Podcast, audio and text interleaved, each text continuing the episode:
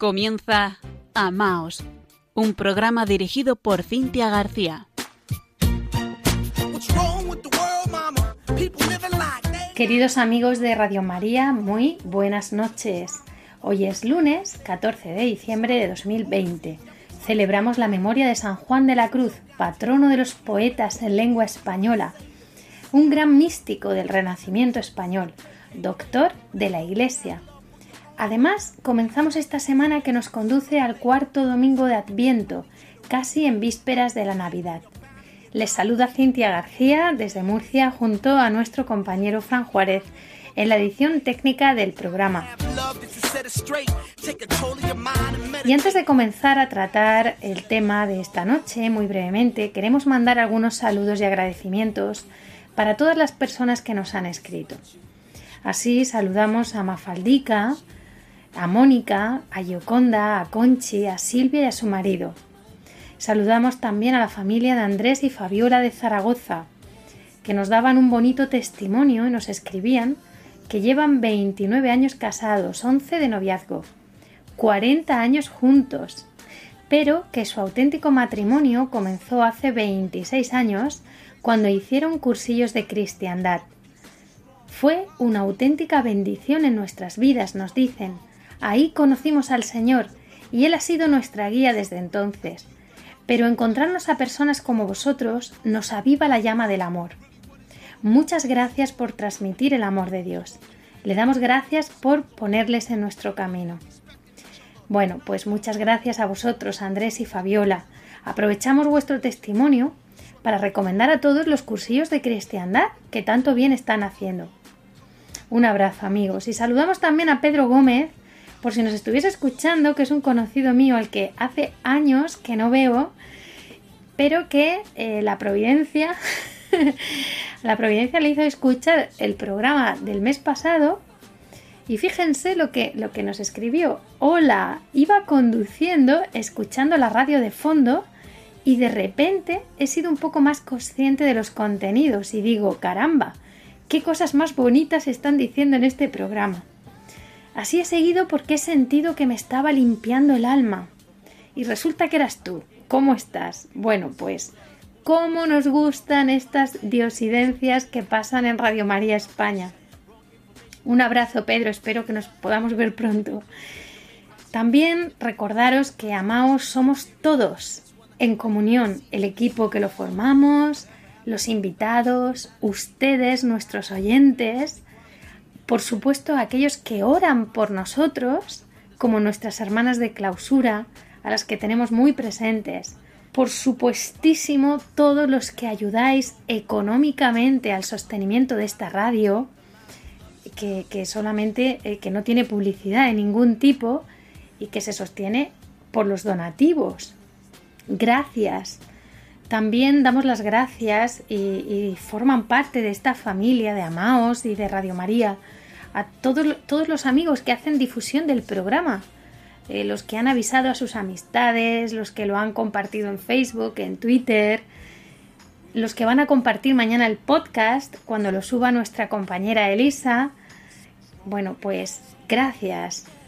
Gracias a todos por este año 2020 juntos, unidos con María. Escuchamos a continuación al padre Luis Fernando de Prada director de Radio María España. Estamos terminando un año difícil en el que nos ha sorprendido una pandemia mundial con su reguero de sufrimiento y muerte, los confinamientos, una profunda crisis económica y social, pero tampoco han faltado semillas de bien de numerosas personas que lo han dado todo, incluso su vida, por ayudar a los más débiles. En Radio María también hemos experimentado, junto a muchas dificultades y dolor, la alegría de ser una gran familia, si por nuestra parte nos hemos esforzado en sostener la fe y oración de todos, en alimentar la esperanza, acompañar a ancianos y enfermos, de la vuestra hemos recibido infinidad de testimonios sobre el bien recibido a través de nuestras ondas y mensajes de oración por nuestro personal y voluntarios. También nos ha impresionado el gran número de personas agradecidas que, en plena crisis, han querido aportar sus donativos, aunque fueran pequeños, para extender esta radio evangelizadora. El Adviento es una nueva ocasión para anunciar de la mano de la Inmaculada, la luz de la esperanza, más fuerte que todas las tinieblas del mal. Estamos seguros de seguir contando con tu ayuda para hacerlo. Puedes informarte de cómo colaborar llamando al 91 822 8010 o entrando en nuestra página web radiomaria.es. Con María se puede.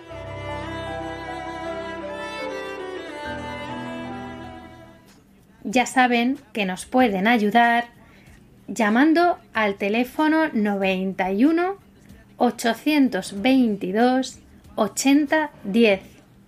Dejamos además nuestro correo electrónico para que por favor nos escriban.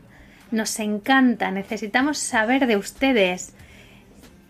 Pueden hacerlo en la dirección amaos@radiomaria.es y también nos pueden encontrar en las redes sociales, tanto en Facebook con arroba amaos.radiomaria como en Twitter con arroba amaos.rm. Y ahora sí, comienza Amaos.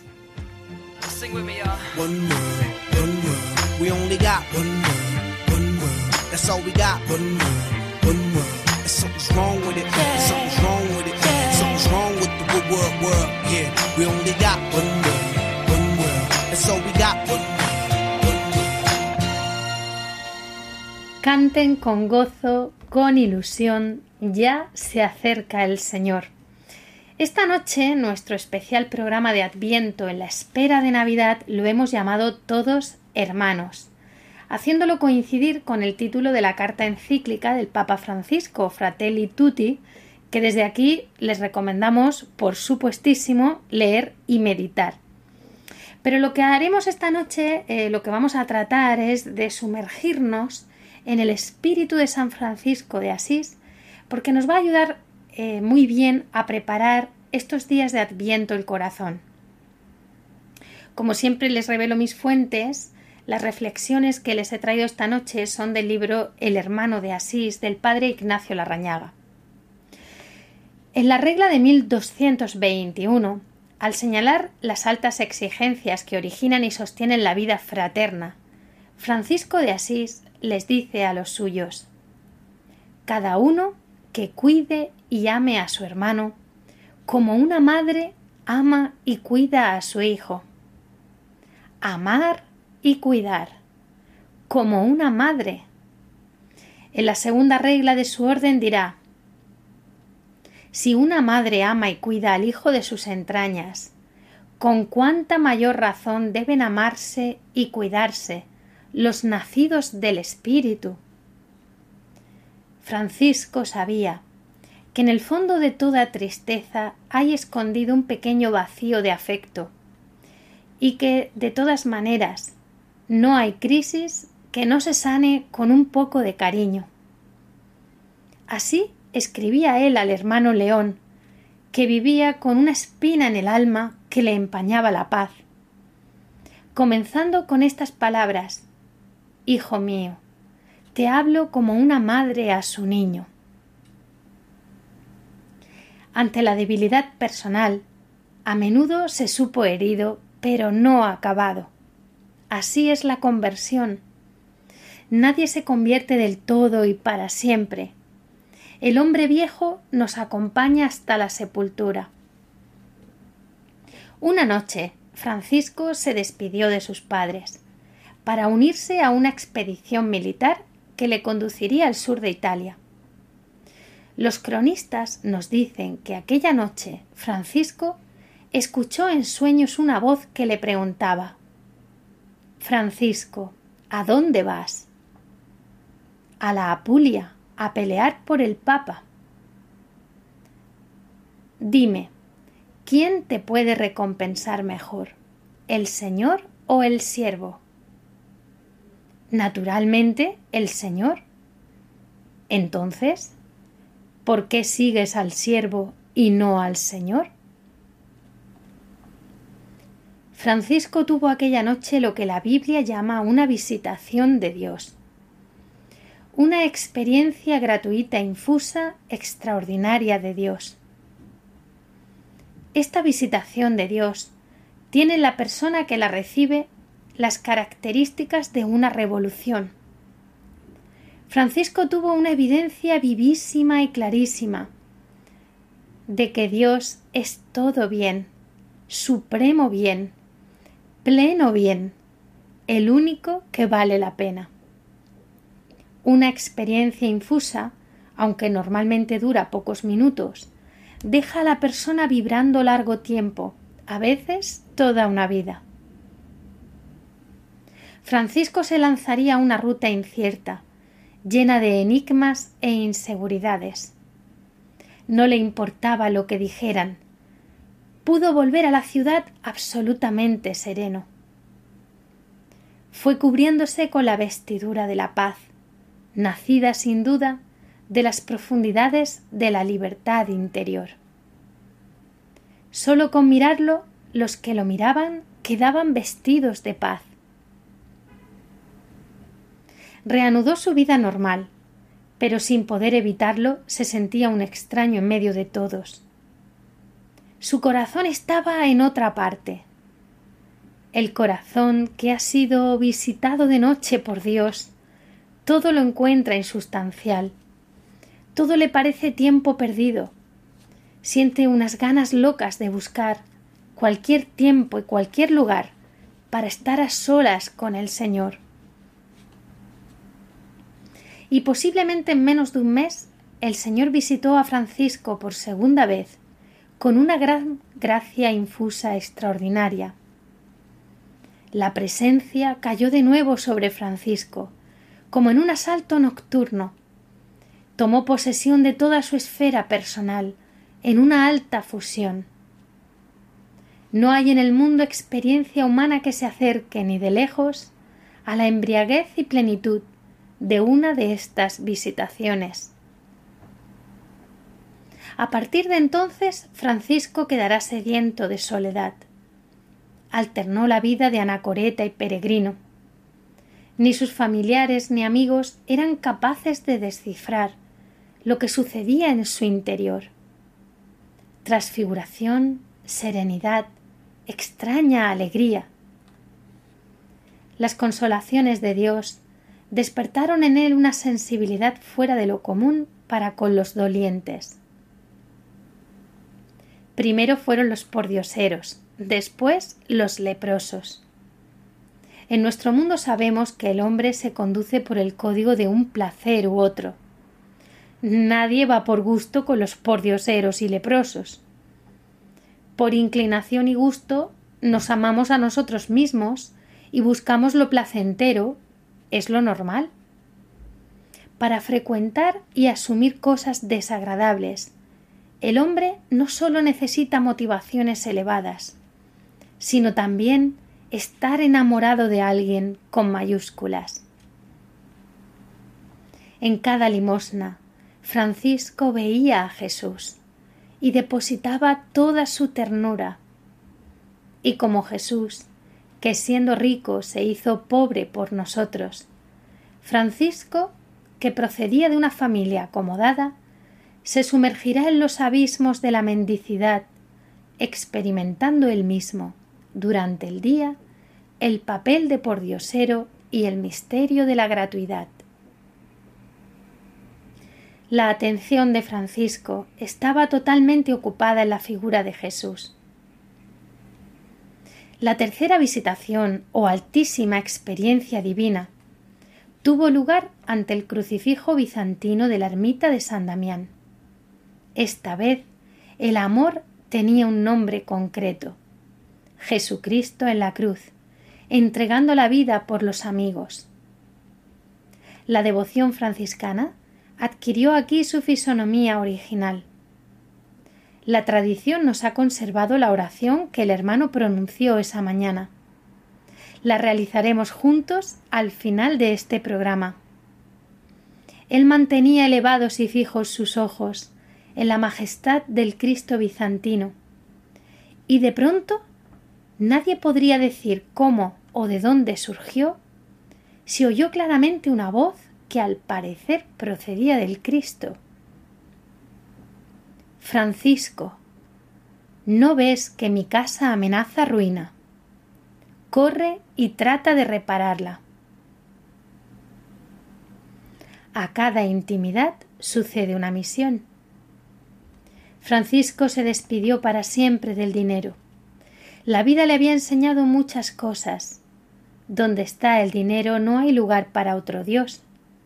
El dinero corrompe los sentimientos, prostituye los afectos, divide los corazones, disocia las familias, enemigo de Dios y enemigo del hombre.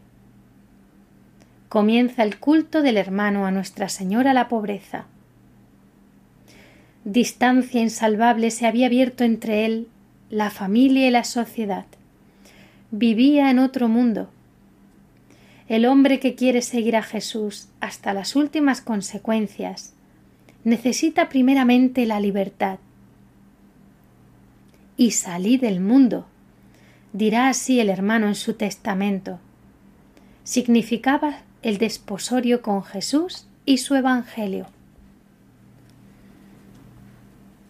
El poder total, la libertad completa, llegan después de mil combates e innumerables heridas. No sintiendo seguridad en sí mismo, toda su esperanza la depositaba en la misericordia del Señor. Abrir de par en par las puertas, dejar entrar a Jesús, perderse en Dios, llenar el corazón de la hermosura divina, no tener nada para darlo todo, repartir amor a los hambrientos, caminar con Jesús repartiendo paz en la voz, en los ojos, nacer otra vez con Jesús. Pájaro de Dios, vuela por el mundo y canta, le dijo doña Pica, su madre tantas aflicciones acabarían por darle una solidez definitiva. No hay para mí otro Señor sobre los horizontes del mundo, sino mi Señor Jesucristo. Sólo de Él recibo órdenes. De ahora en adelante a nadie de este mundo llamaré Padre mío, sino a aquel que está en los cielos. Desnudo vine a este mundo, y desnudo retornaré a los brazos de mi Padre. Todo Asís comenzó a ser una ciudad santa. Su obispo Guido no trató de conducirle al sacerdocio o a un monasterio, sino que tuvo ese don divino que se llama sagacidad o perspicacia para intuir un futuro diferente para aquel joven original.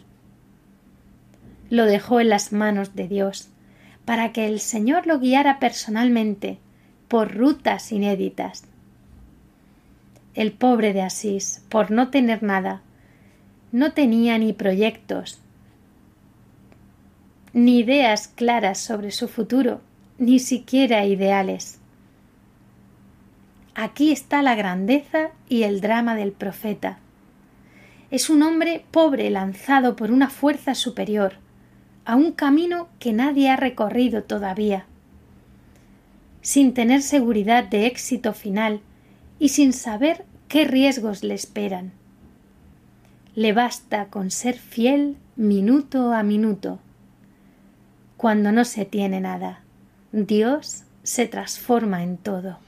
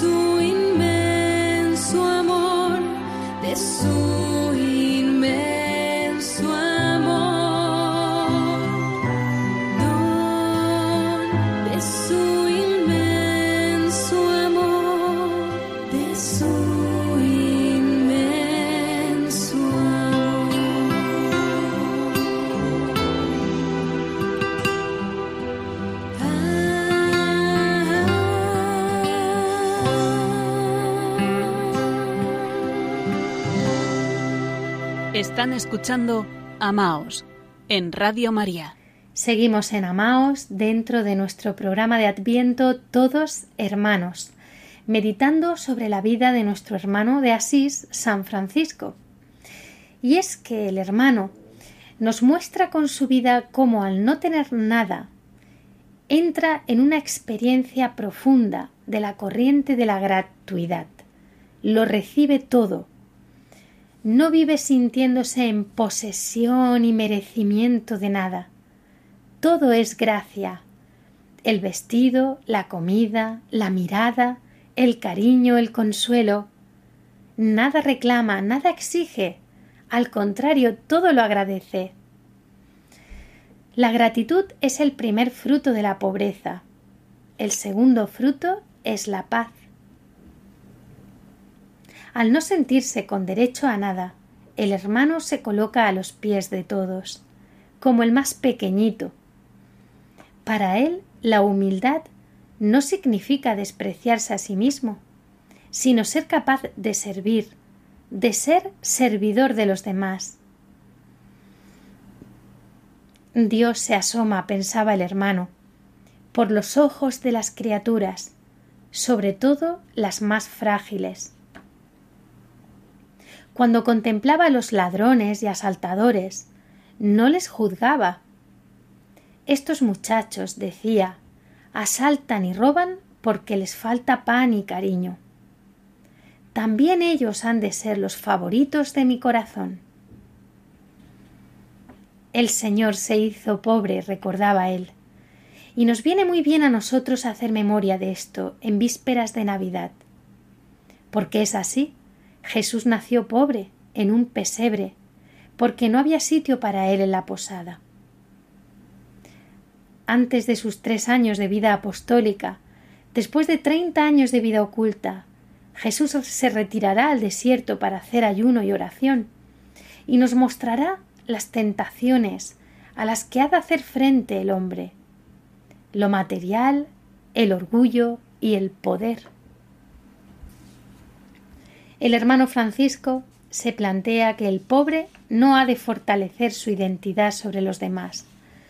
No tiene derechos, solo agradece, no reclama. Es difícil tener dinero y ser libres, se decía. Hay ricos, sin embargo, cuyo corazón tiene ternura y piedad. Sobre todo es un regalo tratar con ellos, porque lo hacen con un estilo de alta cortesía, y la cortesía es el lenguaje de los ángeles. Para Dios nada hay imposible, también los ricos serán salvados.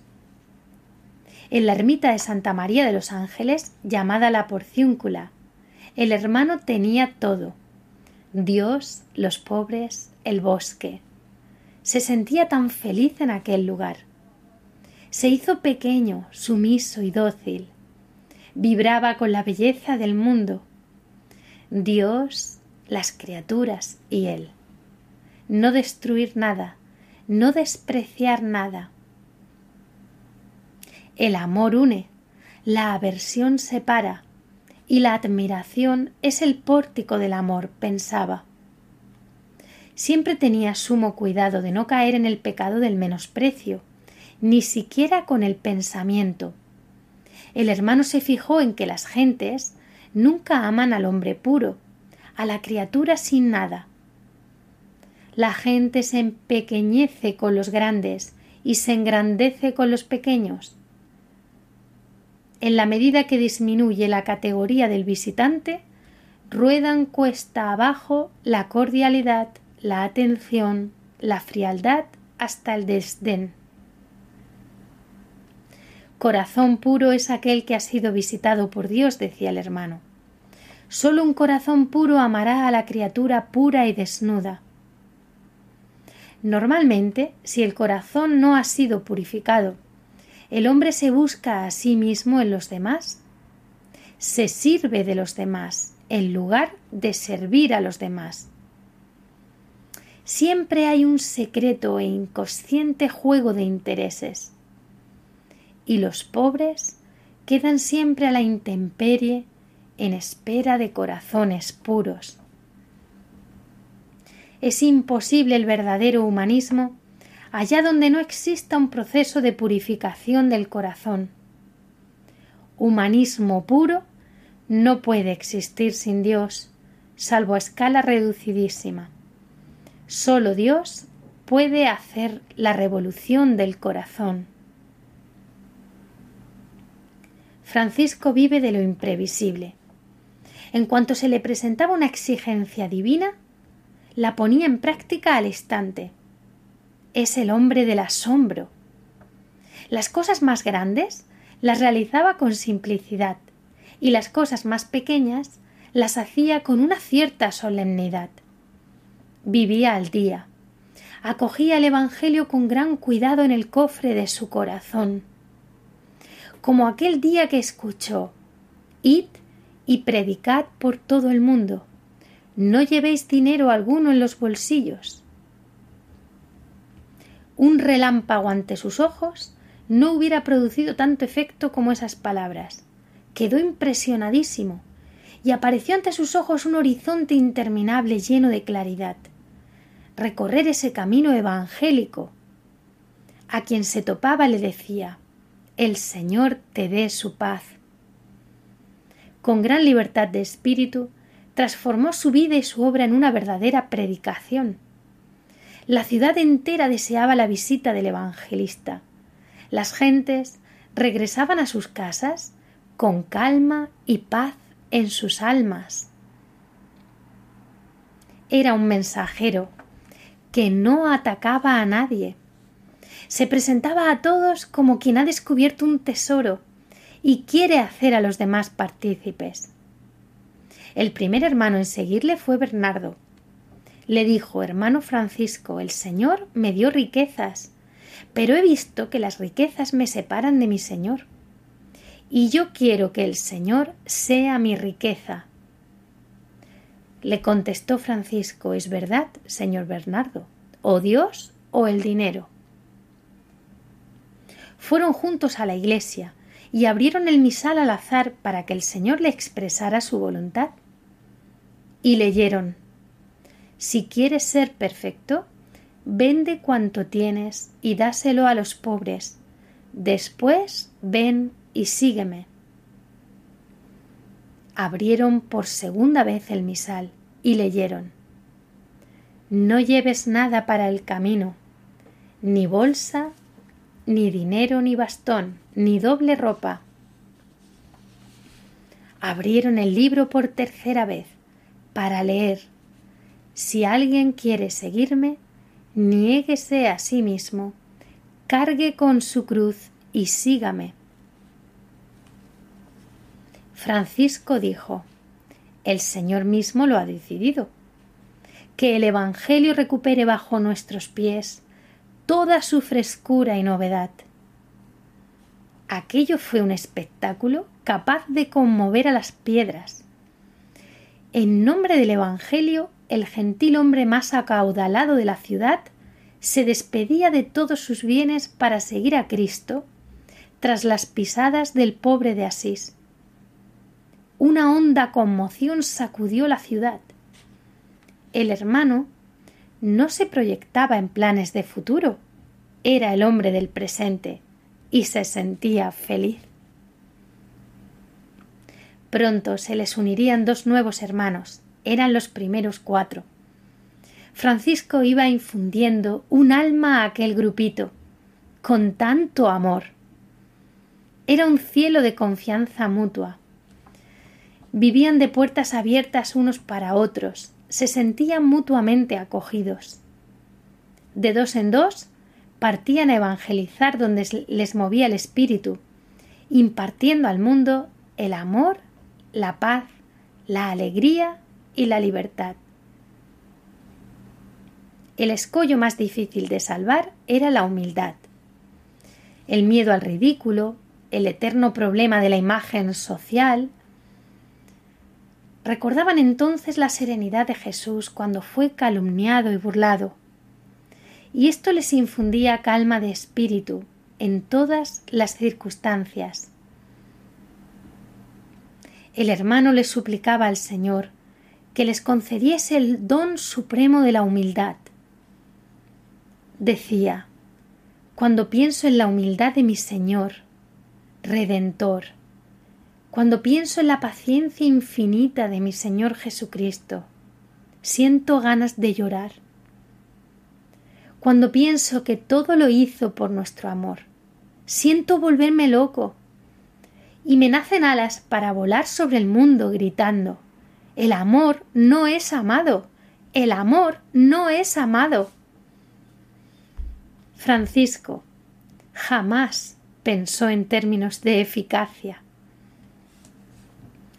Tenía muy presente el orgullo que ondea en nuestras galerías subterráneas cuando identificamos nuestra gloria e intereses con la gloria y los intereses de Dios en una sucia simbiosis. Todos queremos triunfar, brillar. Sin embargo, desde la muda impotencia de la sumisión del Hijo, Dios Padre sacó para siempre la victoria, la utilidad y la redención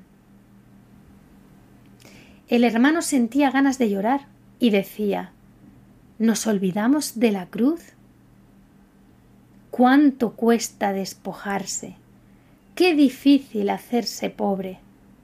Nadie quiere ser pequeñito. Creemos que podemos y debemos hacer algo, pero solo Dios salva.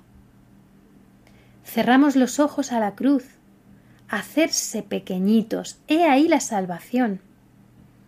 Comencemos por reconocer que sólo Dios salva. Sólo Él es omnipotente y no necesita a nadie. De necesitar algo, sería de siervos insignificantes, pobres y humildes, que imiten a su Hijo sumiso y obediente, capaces de amar y perdonar. Pensando en Cristo pobre y crucificado se sentían enormemente felices. La familia aumentaba. Francisco recibía nuevos hermanos de manos del Señor. Nunca se inquietó por el futuro, solo de estimular, frenar o limar a cada hermano, uno por uno según sus necesidades, estados de ánimo o rasgos de personalidad.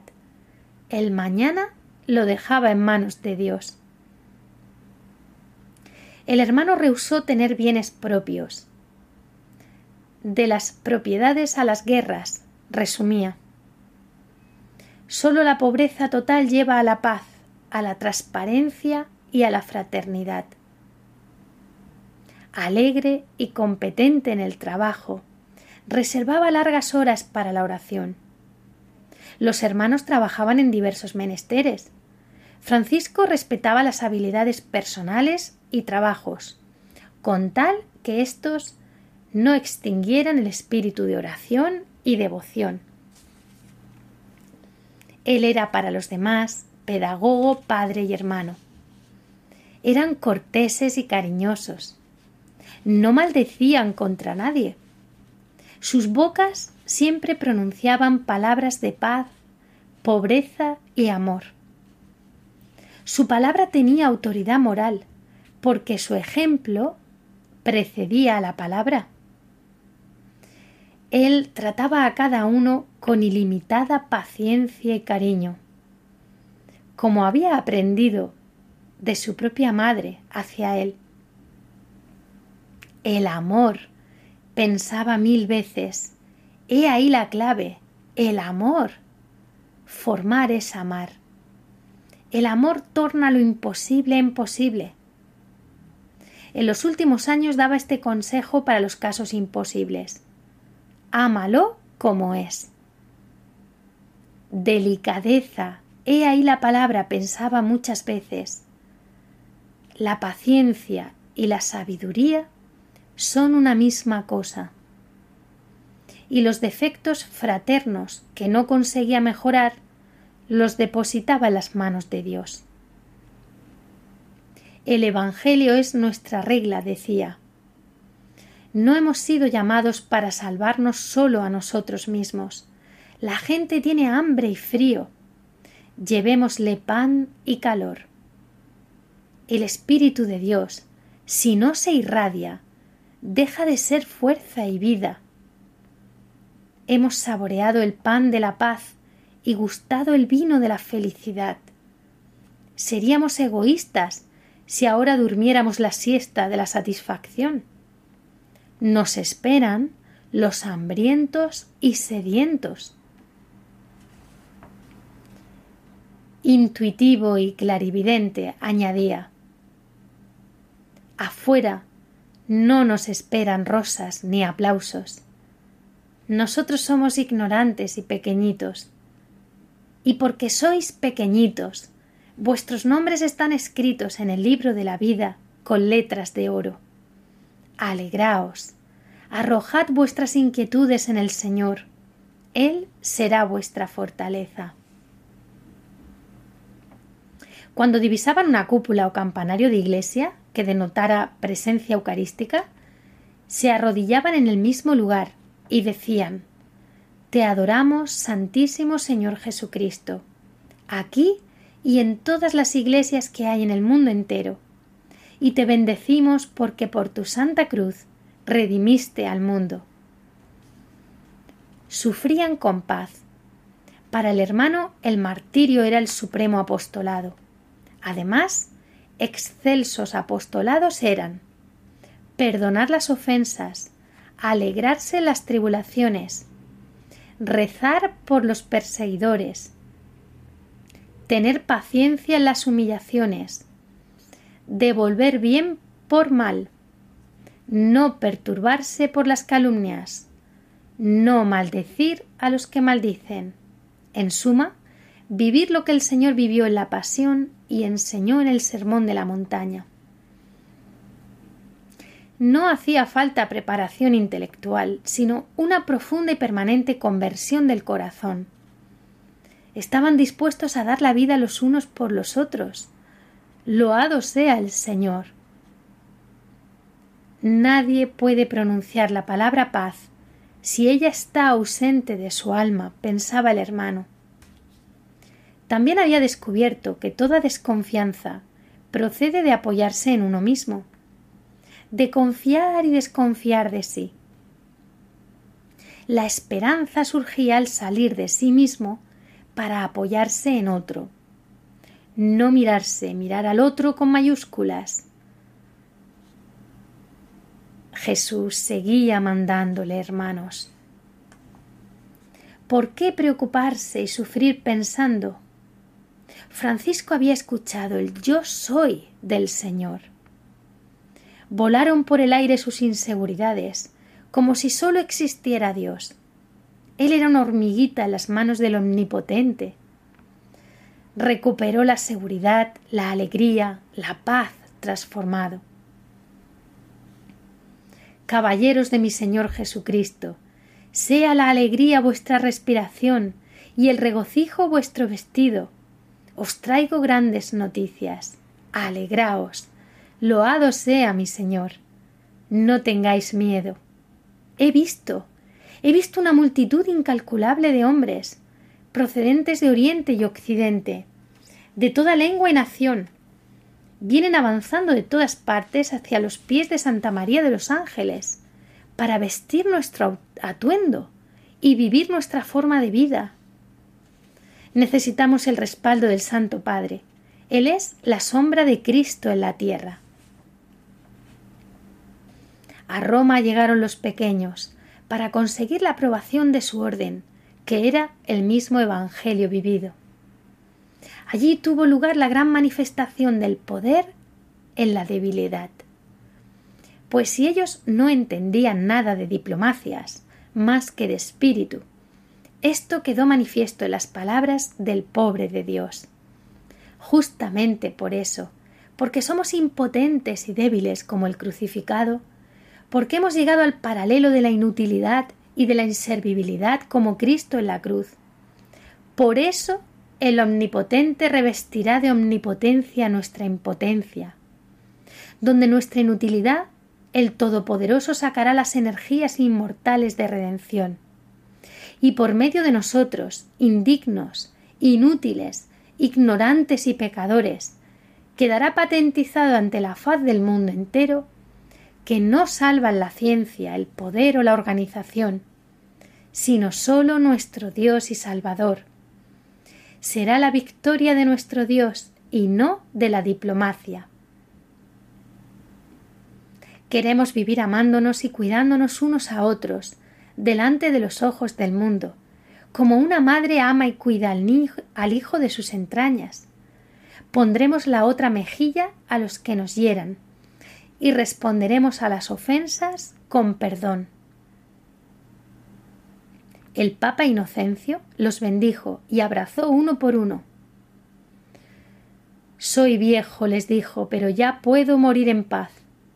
Hijos míos, salid al mundo con las antorchas en las manos, colgad lámparas en los muros de las noches, donde haya hogueras poned manantiales, donde se forjen espadas, plantad rosales, transformad en jardines los campos de batalla, abrid surcos y sembrad amor, plantad banderas de libertad en la patria de la pobreza, y anunciad que llega pronto la era del amor, de la alegría y de la paz. Qué hermosa misión tenemos hoy también con el hermano Francisco. Ellos nos dieron ejemplo de fraternidad. No había ninguna prioridad, lo único importante era el hermano mismo. El hermano estaba por encima de todo. Cuando sufría uno, sufrían todos, todos hermanos, confiándose abiertamente sus necesidades. Todo es transparencia y comunicación. Por ser pobres, se necesitan. Al necesitarse, se ayudan y se aman. Al amarse son felices y testifican ante el mundo que Jesús es el enviado. Francisco disponía de una gran riqueza sensitiva, pero si la hubiese retenido amarrada en su interior, se hubiera convertido en un hombre susceptible, hipersensible y egocéntrico en alto grado, esta es la profunda y suprema pobreza, pensaba el hermano. Vivir como una madre, desprendido de sí y vuelto al otro. Y es que para acordarse del otro hay que olvidarse de sí mismo. Se puede amar así a un amigo excepcional, pero para hacerlo con cada persona de un grupo es necesario estar en pleno estado de Pascua, la pobreza es esa fuerza pascual. Igual que en una familia, los más débiles se llevaban las preferencias del hermano. Francisco en poco tiempo había aprendido mucho del trato humano. Hay que salvaguardar el orden, decía, la corrección fraterna, la amonestación, alguna vez la velada amenaza con tal de que todo eso se haga con paciencia y dulzura. Pero ¿qué es más importante, el orden o el hermano? Siempre creyó en el amor como fuerza suprema del mundo. La vida le había enseñado que la corrección asegura el orden, pero que sólo el amor redime. Había llegado a la conclusión de que en la base de toda rebeldía hay un problema afectivo. Los difíciles son difíciles porque se sienten rechazados. Sabía lo difícil que es amar a los no amables, y cuanto menos se les ama, menos amables son. Solo el amor les puede sanar, solo el amor salva. En sus últimos años Francisco lanzó la gran ofensiva del amor. Decía, ama a los que te hacen esto, ámalos precisamente en esto. Que no haya en el mundo un hermano que por mucho que hubiese pecado, se aleje jamás de ti, después de haber contemplado tus ojos, sin haber obtenido tu misericordia, si es que la busca, y si no la busca, pregúntale tú si la quiere.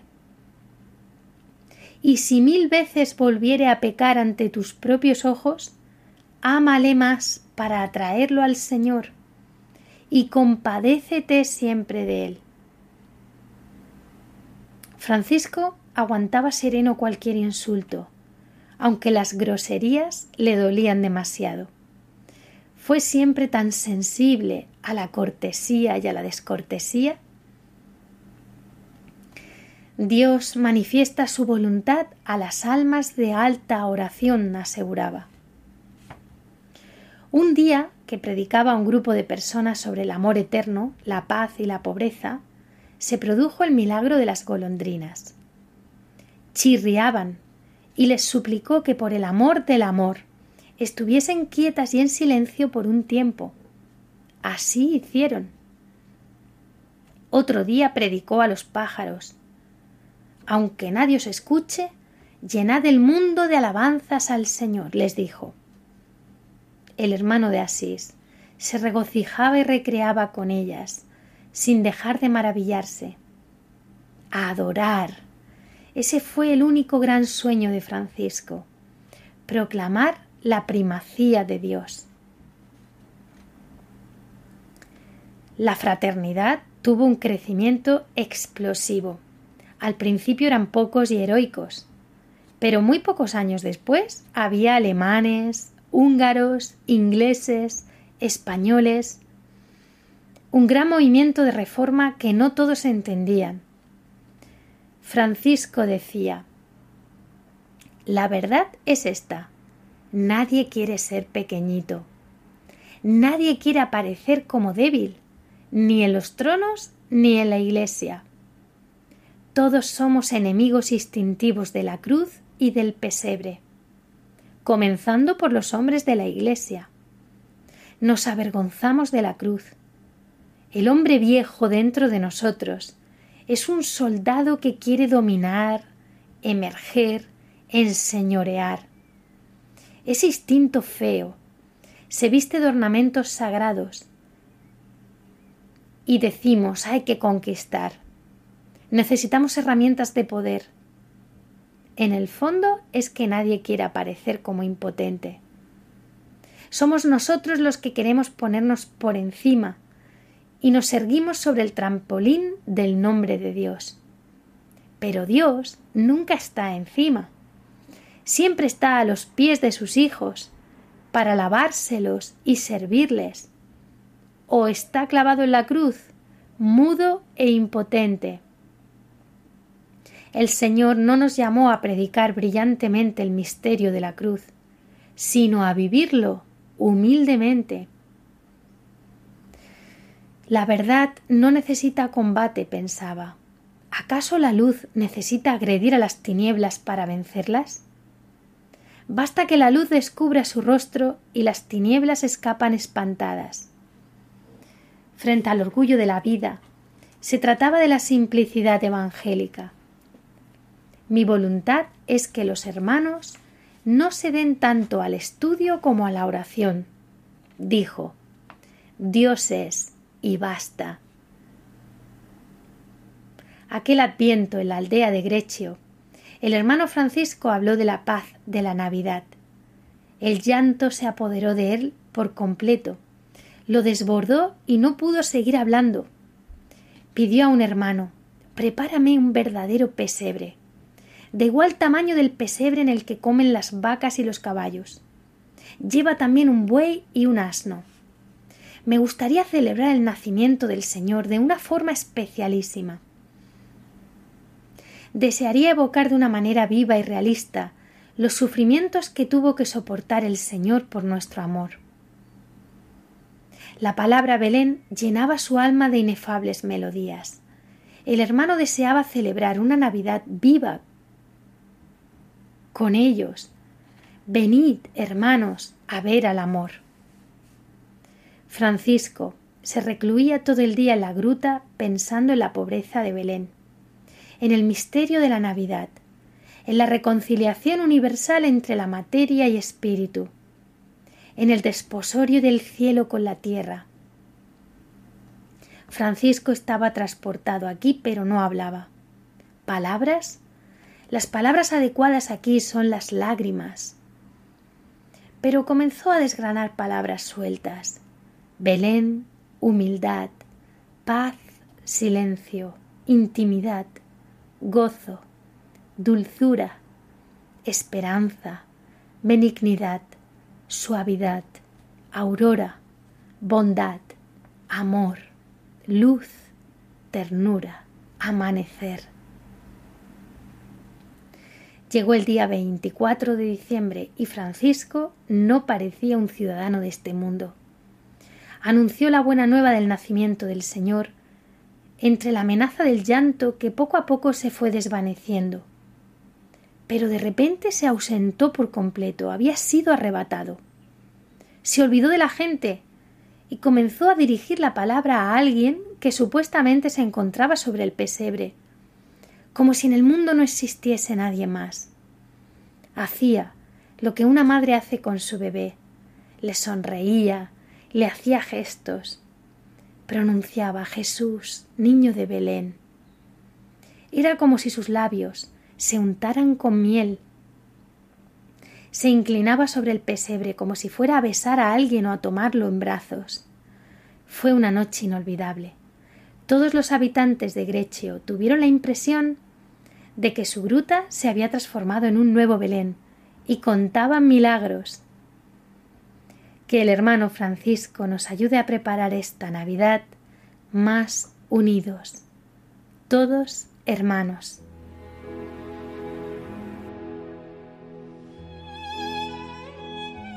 Cerramos este programa con la oración que les hemos anticipado, aquella que nuestro hermano San Francisco de Asís pronunció ante el Cristo bizantino de San Damián, antes de escuchar las palabras de nuestro Señor que le apremiaban a reparar su casa. Oremos.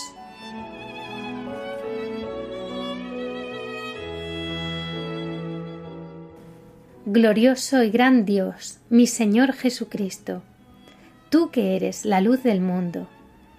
Pon caridad, te lo suplico, en los abismos oscuros de mi espíritu. Dame tres regalos. La fe, firme como una espada, la esperanza, ancha como el mundo, el amor, profundo como el mar. Además, mi querido Señor, te pido un favor más, que todas las mañanas al rayar el alba, amanezca como un sol ante mi vista tu santísima voluntad, para que yo camine siempre a su luz. Y ten piedad de mí, Jesús. Amén.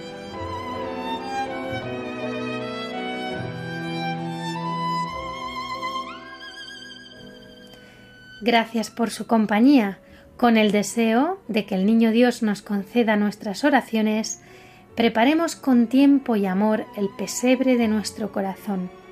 Esperamos sus comentarios, preguntas, sugerencias. Los pueden hacer llegar a través del correo electrónico a maos@radiomaria.es. Tenemos una nueva cita en cuatro semanas, ya el año que viene. Les esperamos el lunes 11 de enero de 2021 a las 21 horas. Hasta entonces les deseamos la mejor Navidad y Año Nuevo. Disfruten la programación de Radio María y amaos. Un saludo y que Dios los bendiga.